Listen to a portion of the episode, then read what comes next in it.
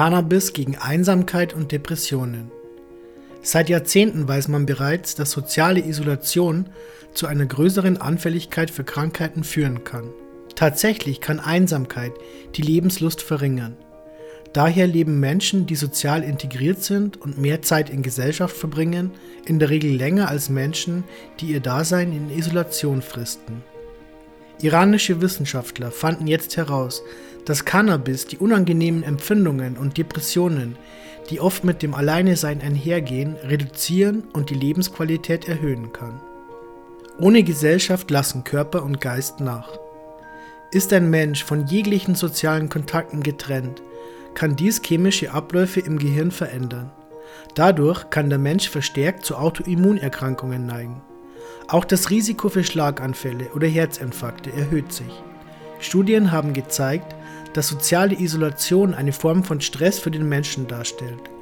Dieser Stress führt nicht nur zu Symptomen wie depressiven Gefühlen, sondern hat sogar Einfluss auf die Gene, genau gesagt auf die neuronale Plastizität.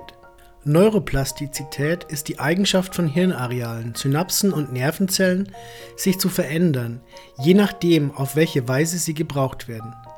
Werden die Zellen nicht durch Interaktionen oder andere Aktivitäten beansprucht, lassen zum Beispiel die kognitiven Fähigkeit und die Lernleistung nach. Einer aktuellen Studie zufolge kann Cannabis die körperlichen und psychischen Symptome, die Folge der Einsamkeit sind, reduzieren. Iranische Cannabisforschung analysiert isolationsbedingte Depressionen und andere Symptome.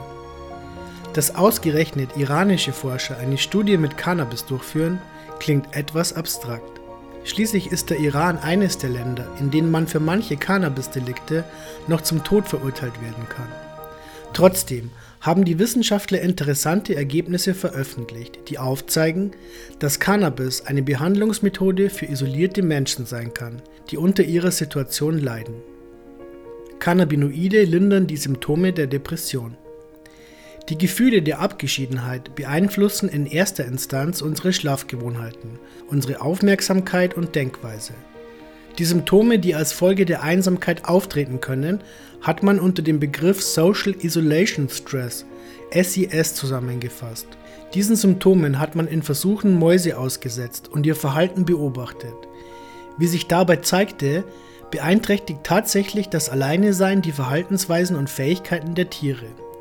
In Gesellschaft sind sie lebhafter und sind besser dazu in der Lage, Dinge zu lernen. Schließlich wurden bei den einsamen Mäusen durch Aktivierung der CB1 und CB2-Rezeptoren die Symptome der Depression reduziert.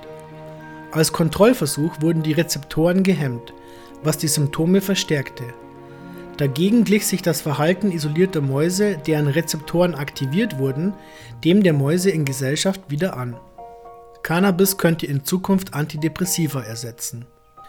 Obwohl es weiterer Studien am Menschen bedarf, sind die Forschungsergebnisse aus dem Iran richtungsweisend. Denn Tatsache ist, dass der Mensch und die Maus großteils die gleiche aktive DNA aufweisen. Daher gehen die Wissenschaftler davon aus, dass die Erkenntnisse auch auf den Menschen übertragen werden können. Das würde bedeuten, dass eines Tages viele Antidepressiva, die teils starke Nebenwirkungen provozieren, durch Cannabis-Medikamente ersetzt werden können.